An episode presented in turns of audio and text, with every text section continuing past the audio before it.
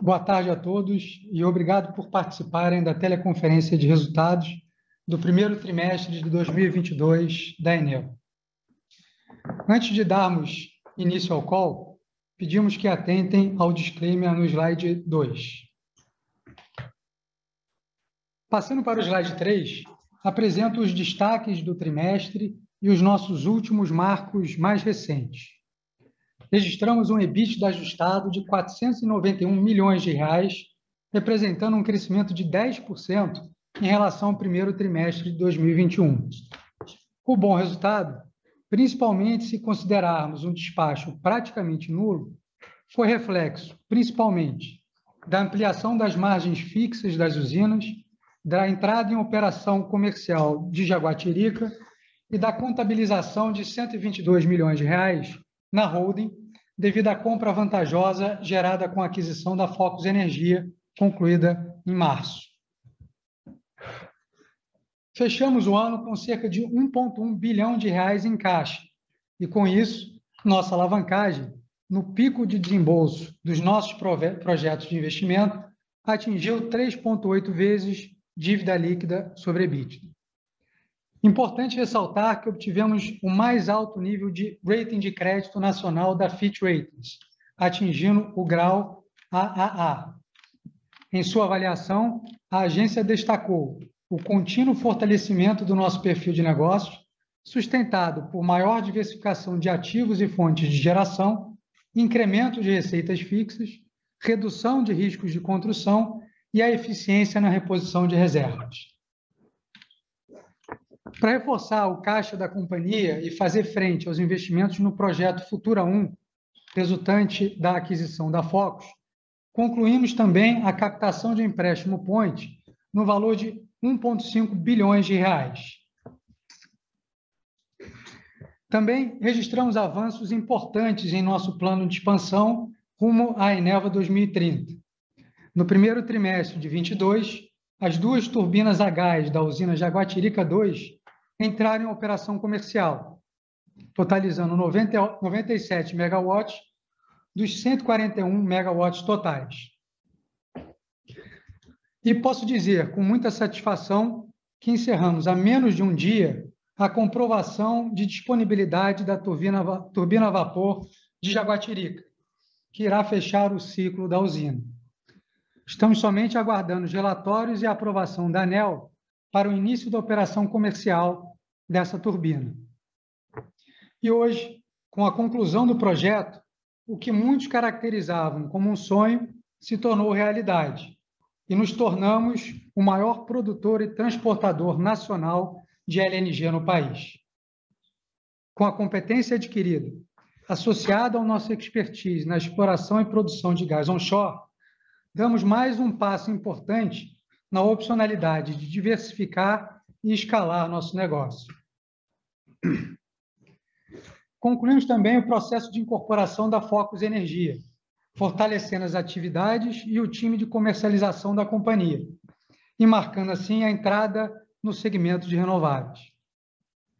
O projeto solar Futura 1, que foi adquirido junto ao portfólio de projetos da Focus, está previsto para iniciar a operação comercial no quarto trimestre desse ano.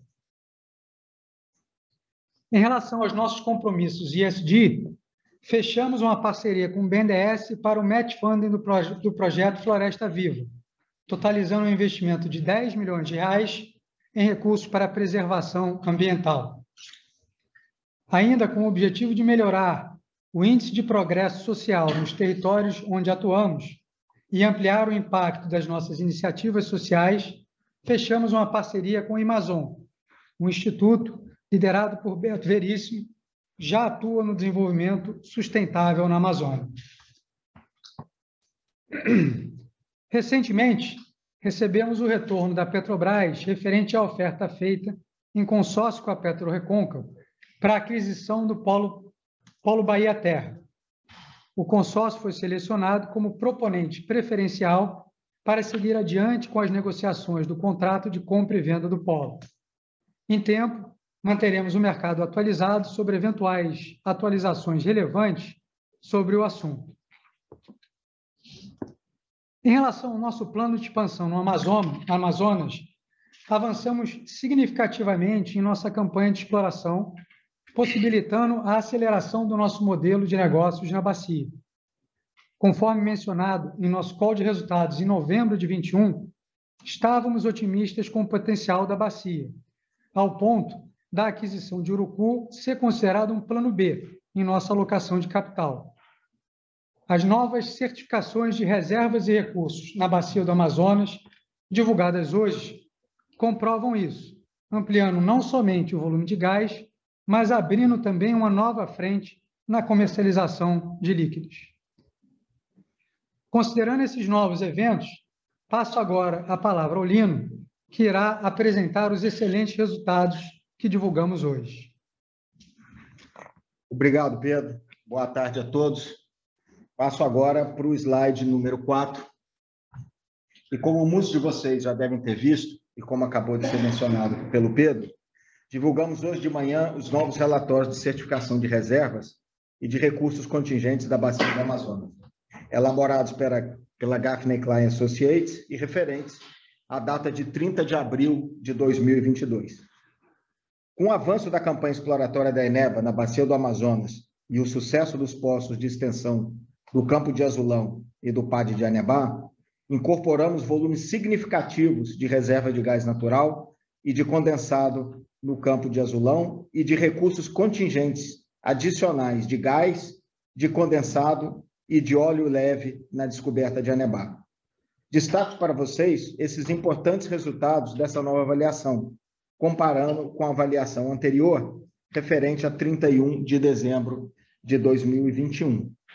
Olhando para o primeiro gráfico à esquerda, põe no alto, do campo de azulão, observamos que o volume das reservas 2P de gás natural mais do que dobraram, passando de 7,1 bilhões de metros cúbicos na certificação anterior para 14,8 bilhões de metros cúbicos nesta nova edição. Também certificamos pela primeira vez o condensado do campo, que pode ser visto no outro gráfico em azul, para o lado do primeiro com o expressivo volume recuperável 2P de 4,7 milhões de barris. Esses resultados refletem novas informações adquiridas com a perfuração dos poços 7 Azul 5D Amazonas, dentro do ring de Azulão, perfurado ainda em 2021, e dos poços 7 Azul 6D AM, um ENV 31D e um ENV 27D, perfurados no primeiro trimestre desse ano, os quais confirmam nosso entusiasmo com o potencial do campo de azulão. Mas a bacia do Amazonas não é só o azulão. A área tem demonstrado potencial bem maior do que apenas esse campo. O teste do poço descobridor da acumulação de Anebá, perfurado ainda em 2021 e realizado em 2022, identificou e comprovou o potencial de cinco diferentes zonas produtoras em um mesmo poço. Esses reservatórios são potenciais produtores de gás de condensado e de óleo leve, indicando volumes de recurso muito além das nossas melhores expectativas. Com o resultado do teste, foram incorporados grandes volumes de recursos contingentes Anebá. Nessa nova certificação, vindo da esquerda para a direita, nos gráficos abaixo, no slide, é, com data base no final de abril, certificamos recursos contingentes 2C de gás natural de 5,4 bilhões de metros cúbicos um crescimento de 2 bilhões de metros cúbicos em relação ao volume certificado em dezembro de 21. Também certificamos em Enebá, pela primeira vez, 4 milhões de barris de recursos contingentes 2C de condensado. E, por fim, os recursos contingentes 2C de óleo aumentaram mais de 2 mil por cento, saltando de 300 mil barris certificados na edição de dezembro de 21 para 7 milhões de barris de óleo recuperado na certificação de abril de 22. Passando em sequência para o slide 5, gostaria de chamar a atenção para vocês, primeiro para o campo de azulão, destacado em vermelho à direita, ao leste no mapa. Com os resultados dos novos postos perfurados, nota-se que o campo se estende além do seu ring fence inicial, com porções nos blocos exploratórios AMT 85 e AMT 84.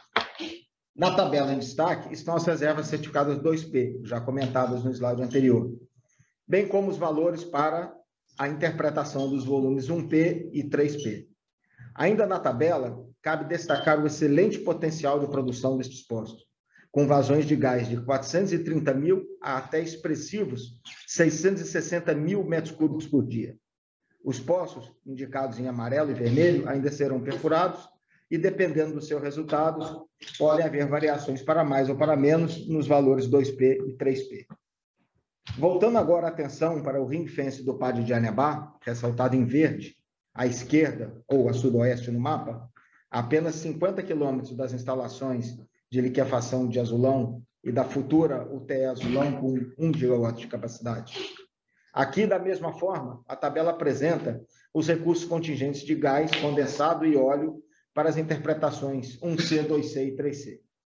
Pode-se observar um grande potencial a ser realizado entre os valores 2C e 3C.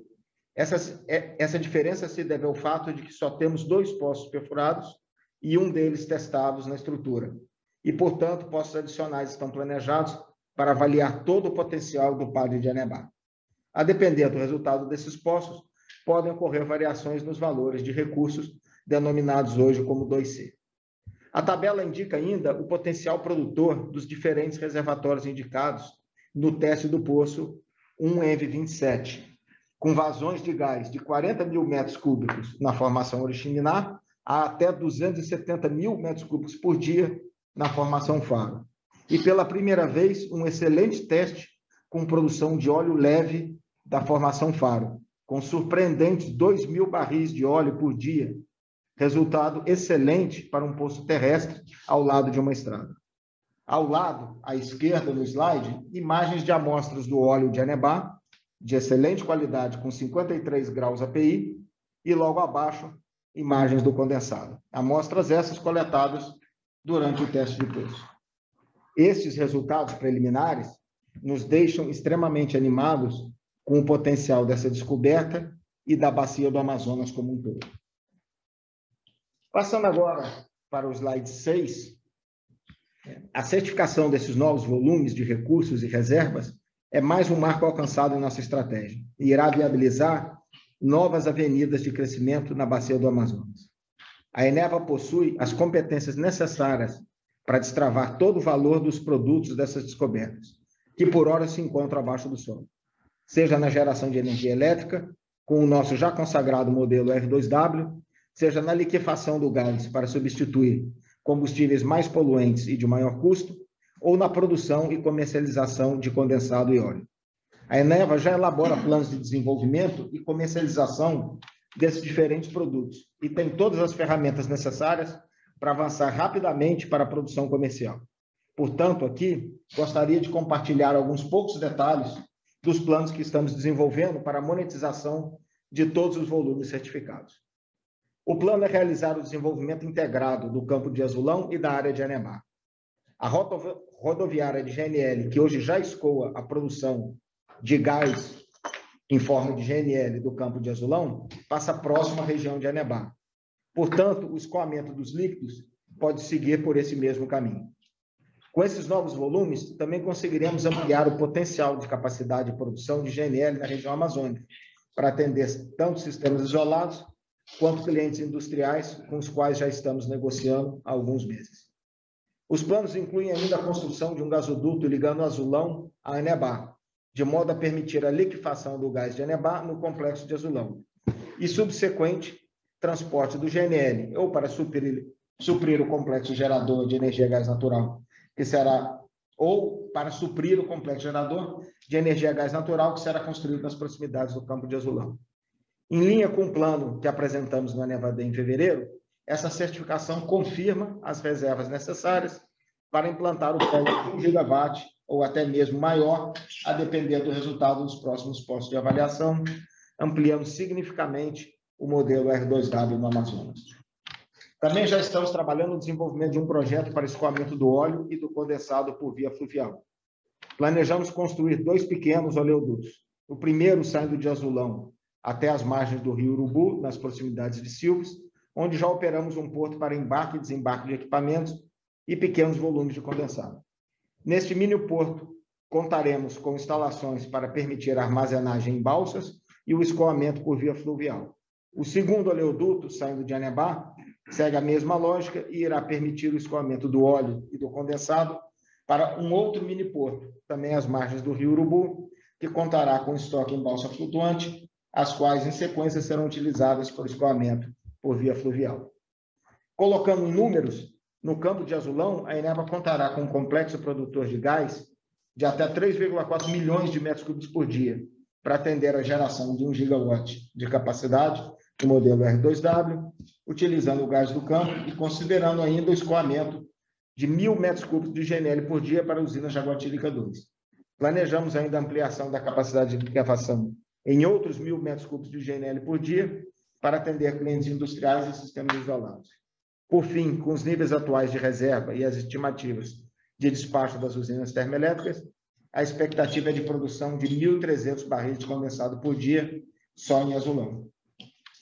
Na região de Anebá, vale destacar que, quando iniciada a produção comercial de óleo, será a primeira da bacia do Amazonas, e a expectativa é que atinja de 10 a 20 mil barris por dia. O plano é fazer a reinjeção de gás no início da produção para antecipar o início da produção de líquidos e para estender o platô da produção de óleo nos primeiros anos. Após a conexão com o campo de Azulão, a expectativa é que a região de Anebá produza ainda de 1 a 3 milhões de metros cúbicos por dia de gás natural. Por fim, vale ressaltar que continuamos trabalhando na campanha de avaliação da descoberta de Anebá, que contempla ainda dois poços a serem perfurados e testados em 2022, e estamos muito animados com resultados obtidos até o momento na Bacia do Amazonas e com o potencial comprovado. E seguiremos avançando na delimitação das descobertas na perfuração dos demais prospectos exploratórios já identificados e no avanço dos planos de desenvolvimento para monetização acelerada desses volumes. Passo agora a palavra para o Marcelo Habib, que vai apresentar o panorama de mercado e nossa performance financeira no trimestre. Obrigado, Lino. Boa tarde a todos. Passando agora para o slide 7, vou apresentar um breve contexto do cenário de mercado de energia no primeiro trimestre. A hidrologia observada ficou acima da média histórica para o período, acelerando a recuperação do nível de armazenamento dos reservatórios. No primeiro gráfico da esquerda, podemos ver que a energia natural afluente no subsistema Sudeste e Centro-Oeste melhorou significativamente no primeiro trimestre desse ano. Nos meses de janeiro e fevereiro de 2022, foram registrados os maiores volumes nos reservatórios dos últimos cinco anos. Mais abaixo, vemos que no mesmo subsistema, os reservatórios fecharam o trimestre com volume médio de energia armazenada de 64%, maior nível de armazenamento para o mês de janeiro desde 2017, e o maior patamar para os meses de fevereiro e março desde 2012. Esses fatores contribuíram para uma queda de mais de 60% no PLD no primeiro trimestre de 2022 em relação ao primeiro trimestre de 2021, passando de 173 reais por megawatt-hora para 58 reais por megawatt-hora. Valores muito próximos ao piso estrutural em todos os submercados. A redução do PLD e a interrupção do despacho por garantia energética diminuíram significativamente a necessidade de despacho por fontes termoelétricas em todos os subsistemas do país. Com isso, a participação da geração térmica na geração total passou de cerca de 13% no fechamento de dezembro de 2021 para cerca de 6% ao final do primeiro trimestre de 2022. Passando agora para o slide 8, em linha com o panorama apresentado no slide anterior, não houve despacho nas, nas usinas a gás do Complexo Parnaíba e nas usinas a carvão ao longo de todo o primeiro trimestre. No entanto, vale relembrar que iniciamos a operação comercial parcial do Sistema Integrado Azulão Jaguatirica nesse trimestre, por meio das duas turbinas a gás. Assim, todo o despacho térmico da Enerva no, período foi proveniente da usina Jaguatirica 2, que registrou uma geração total de energia de 34 gigawatt-hora no trimestre, sendo 26 gigawatt-hora após o início da operação comercial. A produção de gás no trimestre foi concentrada no campo de Azulão. Iniciou sua operação eh, comercial para atender a demanda de Jaguatirica. O campo produziu um total de 20 milhões de metros cúbicos de gás natural nesse período. Como resultado do menor despacho e, consequentemente, redução da receita variável, a receita líquida total da Enerva no primeiro trimestre de 2022 foi cerca de 20% inferior ao valor do mesmo período do ano passado. o impacto da, da redução na, na, receita variável foi parcialmente compensado pelo crescimento da, da receita fixa no período, refletindo o reajuste de inflação nos contratos regulados ocorrido no final do ano passado. Passando agora para o slide 9, apresenta os principais impactos no EBITDA. No primeiro trimestre, o EBITDA ajustado, excluindo poços secos, atingiu 491 milhões de reais. Mesmo com a ausência de despacho no Paraíba e nas usinas de carvão no período, o EBITDA ficou 10% acima do registrado no primeiro trimestre de 2021, quando o despacho chegou a quase 60%. Esse crescimento foi impulsionado principalmente pela contabilização de 122 milhões de reais na holding, referente ao impacto da compra vantajosa gerada pela conclusão do processo de incorporação da Focus. Pela ampliação também das margens fixas das usinas a gás e a carvão no período, pelo impacto positivo da marcação ao mercado dos contratos futuros de energia na nossa comercializadora. O impacto negativo no EBITDA verificado no upstream foi principalmente decorrente da redução significativa da venda de gás para as nossas usinas no complexo Parnaíba. Passando agora para o slide 10, apresenta os principais impactos do fluxo de caixa. O fluxo de caixa operacional da companhia atingiu 257 milhões de reais no trimestre, alavancado pelo maior EBITDA, parcialmente atenuado pela necessidade de capital de giro do trimestre. No fluxo de caixa de investimento, os desembolsos somaram mais de 2,3 bilhões de reais e foram destinados principalmente ao pagamento da parcela em caixa aos acionistas da Focus Energia e aos desembolsos para fazer frente aos pagamentos relacionados à construção do projeto Solar Futura 1, adquirido junto com o portfólio de ativos.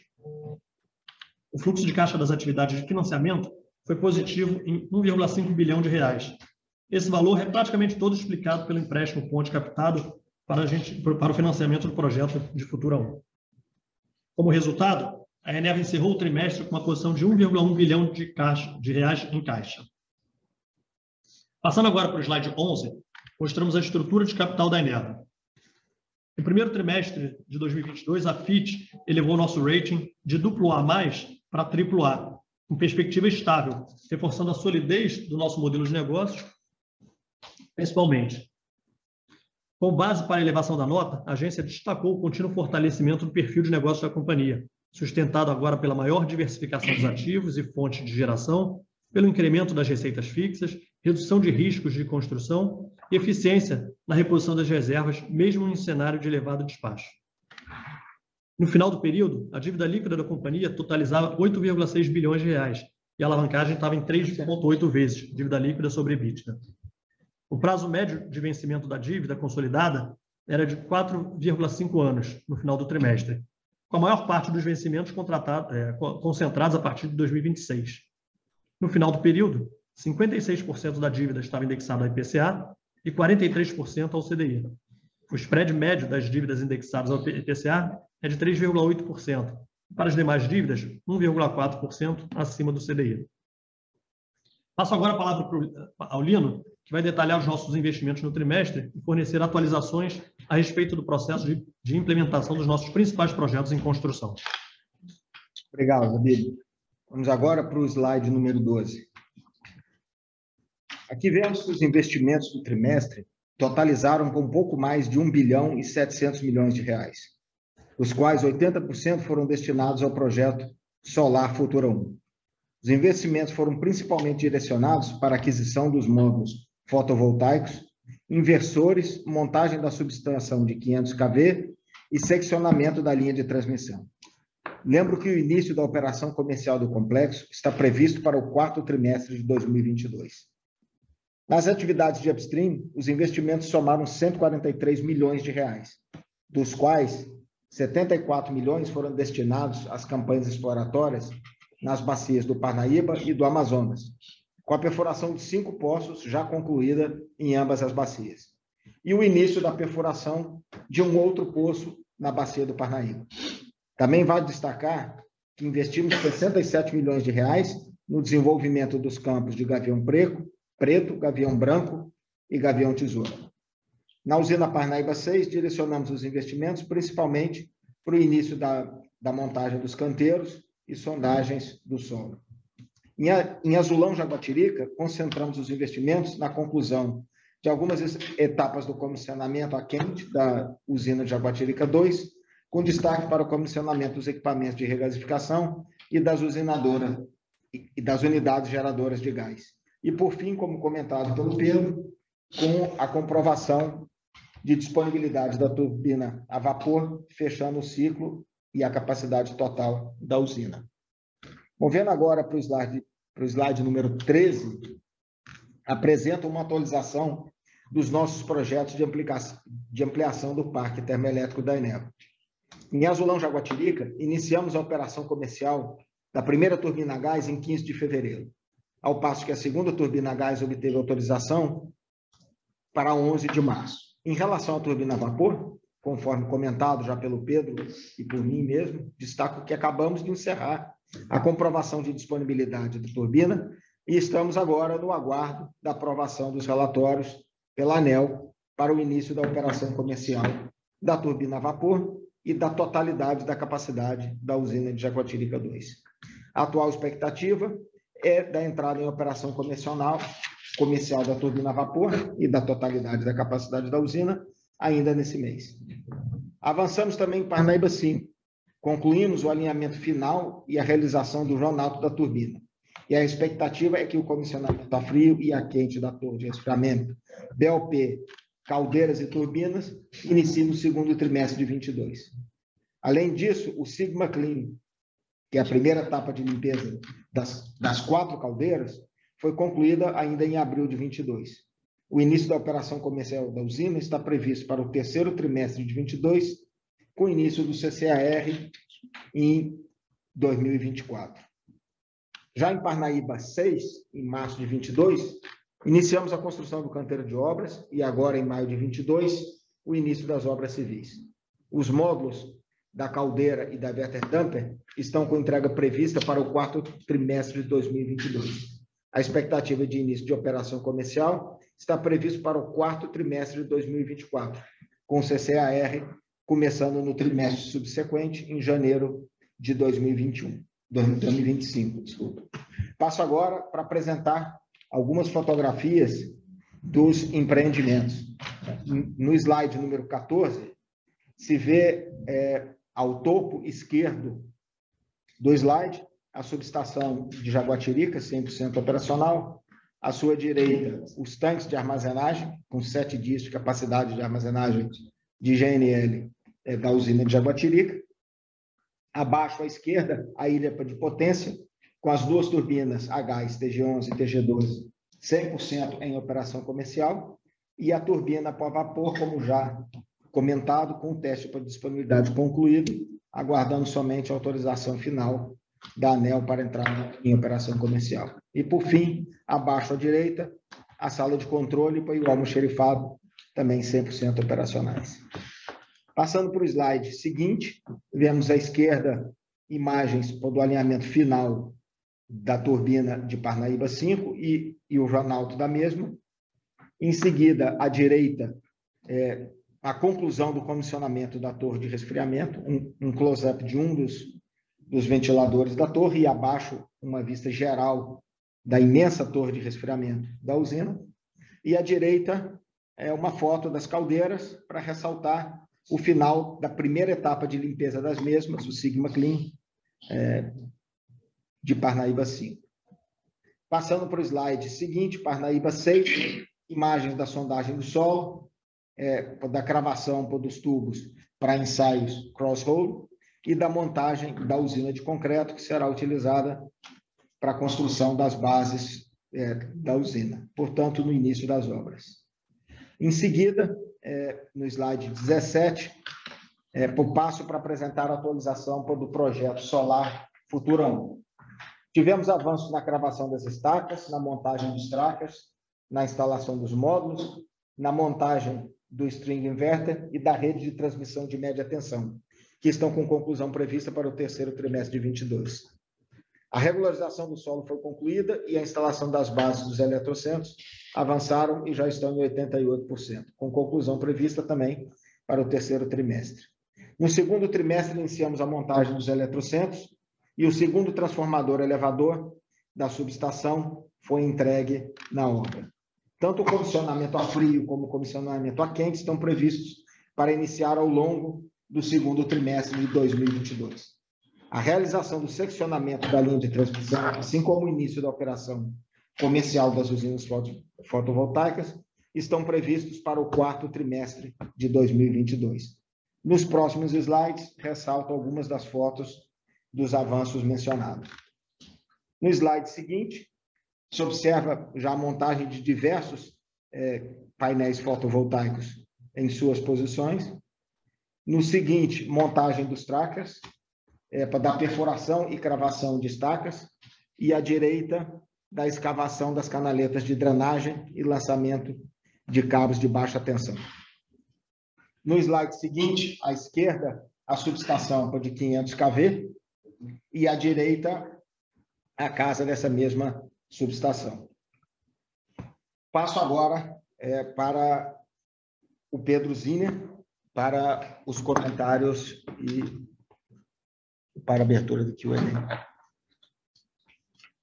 Bom, acho que queria mais uma vez agradecer a todos e acho que prefiro passar direto para a sessão de Q&A para que a gente possa abordar algumas perguntas que provavelmente existem em relação aos, aos dados que foram divulgados hoje e eventuais questionamentos sobre o resultado.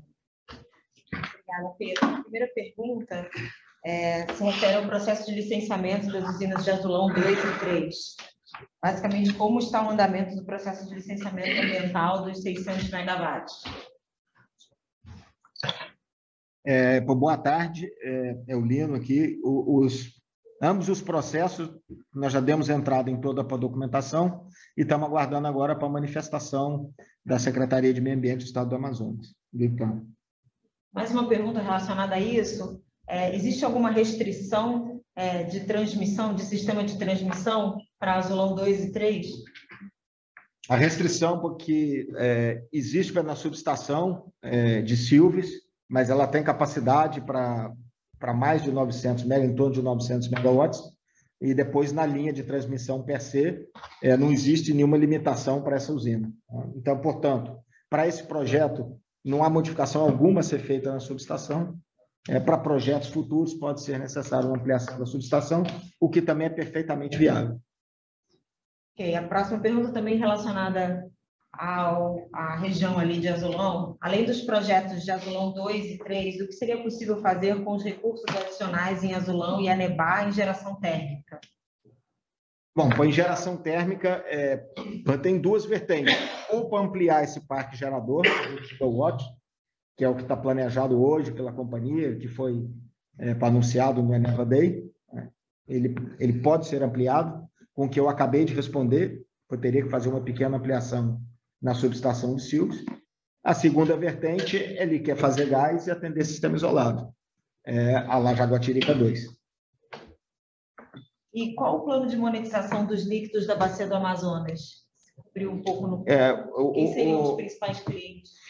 Acho que assim, para o principal, para o primeiro para escoamento, né, para os portos, como foi explicado durante a apresentação, acumulação de volumes substancialmente é, maiores e depois a destinação desses produtos é, para diversos clientes. Eu vou deixar o Marcelo comentar sobre é, a forma de as melhores formas de comercialização.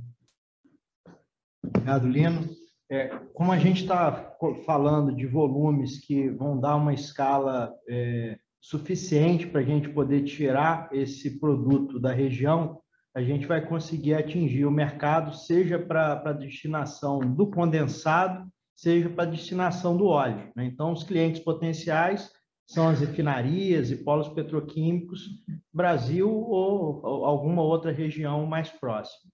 Então, ok, obrigada, Marcelo. Acho que é, essa também vai para você. A próxima, é, a Eneva está preparando algum projeto adicionalmente a Azulão 2 e 3 para, o leilão derivado da MP da Eletrobras o leilão de capacidade em novembro? Como o Lino tinha comentado, a gente já vinha trabalhando no, no projeto de ampliação do, do complexo de Azulão, né, para poder chegar até 1 giga, seria Azulão 2 e o fechamento de ciclo através de Azulão 3 e, e agora com o aumento da, da oferta de gás e, e, e, a depender de como vêm as condições dos próximos leilões, a gente pode é, avançar em tentar acelerar ainda mais o desenvolvimento dessa, desse complexo termoelétrico, como já foi comentado.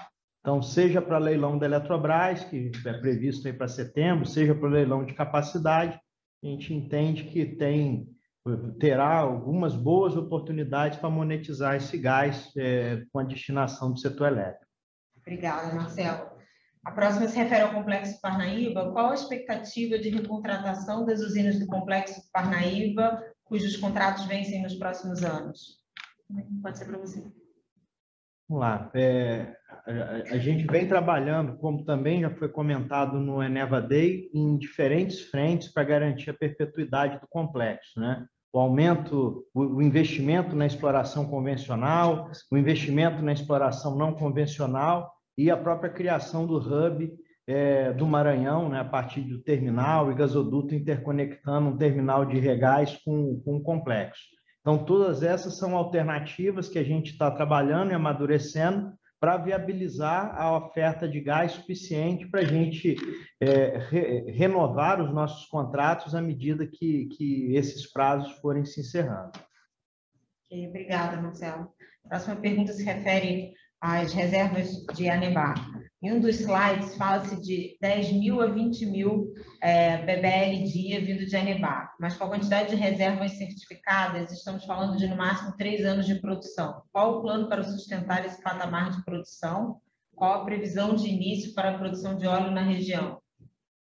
Então, é exatamente por isso que existe um range ali de 10 mil a 20 mil, porque nós mencionamos os recursos 2C, Agora, se vocês olharem para os recursos 3C, vão perceber que tem um, um, uma grande diferença, existe um volume esperado é, maior, só que esse volume só se confirmará com os postos de extensão que estão sendo perfurados é, a partir de agora, como mencionei na apresentação, até o final do ano vamos perfurar mais dois postos e testar, e em se confirmando os volumes é, interpretados é, no 3C, aí sim existiria a possibilidade dessas vazões mais altas de até 20 mil. Então, ainda não existe uma certeza, isso é um número indicativo daquilo que nós esperamos é, e que achamos que pode ser é, para a produção do futuro campo de Anebá, que hoje são recursos contingentes.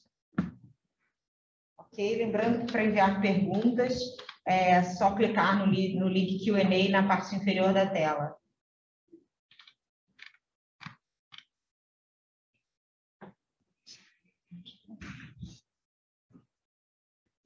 É, mais uma. Temos alguma estimativa de lifting cost e break-even dos recursos de óleo em Anebá?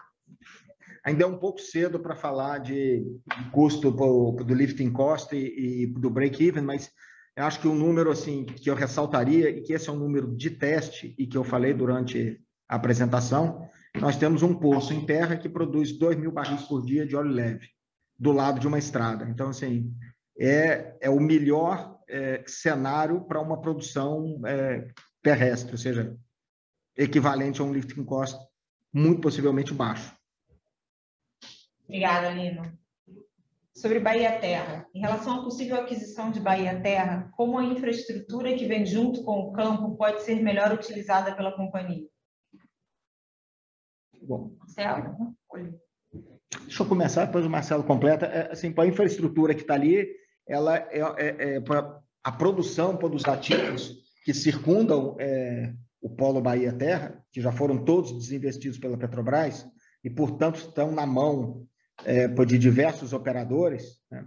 todos eles com planos de aumentar a produção, toda essa produção escoa, ou grande parte dessa produção escoa pela infraestrutura que vem dentro do perímetro da transação do Polo Bahia Terra. Portanto, ali vai ser um catalisador dessa produção e dali depois ela é escoada para os diversos consumidores, seja para a distribuidora local de gás, seja o polo petroquímico, seja o gasoduto da TAG. Então, quem estiver operando essa instalação vai poder estar justo no ponto aonde esses produtos trocam de, de custódia e, portanto, vai ter oportunidades é, diferenciadas.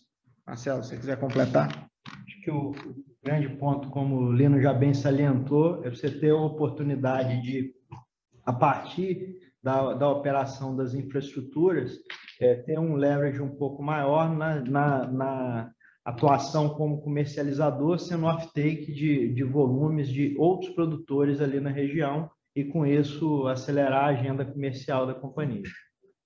Obrigada, Marcelo. É, existe perspectiva de curto prazo para liquefação e exportação do gás de azulão para clientes internacionais? De curto prazo, não, até porque, com os nossos próprios projetos, nós já estamos ocupando por todo o potencial do campo. Né? É, agora, assim, seria um sonho, e acho que a companhia toda é, ambiciona ter descobertas cada vez maiores na bacia, e a depender de volumes, mas isso hoje em dia não está é, por dentro de nenhum horizonte próximo da companhia. Acho que os nossos próprios modelos de monetização já são capazes de colocar esses produtos no mercado de forma bem eficiente. Obrigada, Lino. A próxima diz respeito à Bacia do Paraná. Qual a expectativa do início do processo de prospecção das áreas adquiridas na Bacia do Paraná? Início da aquisição sísmica de reconhecimento é, na segunda metade do ano que vem. E alguma atualização sobre Juruá? Juruá, é, estamos é, refinando os nossos estudos, é, já tivemos no campo, estamos fazendo levantamento, já fizemos, na verdade, levantamentos topográficos das possíveis rotas de gasoduto para escoamento de gás até a margem do rio Juruá. É, já estabelecemos, como foi mencionado no Aneva Day, é uma joint venture com, com um operador logístico da região amazônica, e junto com eles estamos estudando as alternativas de escoamento dos produtos de Juruá é, por via fluvial. Obrigada. Não havendo mais perguntas, eu gostaria de voltar com a palavra para o Pedro Zini para palavras finais. Bom, muito obrigado a todos. É assim, um prazer estar com vocês no nosso call de resultados. Espero vê-los novamente no próximo call. Um abraço.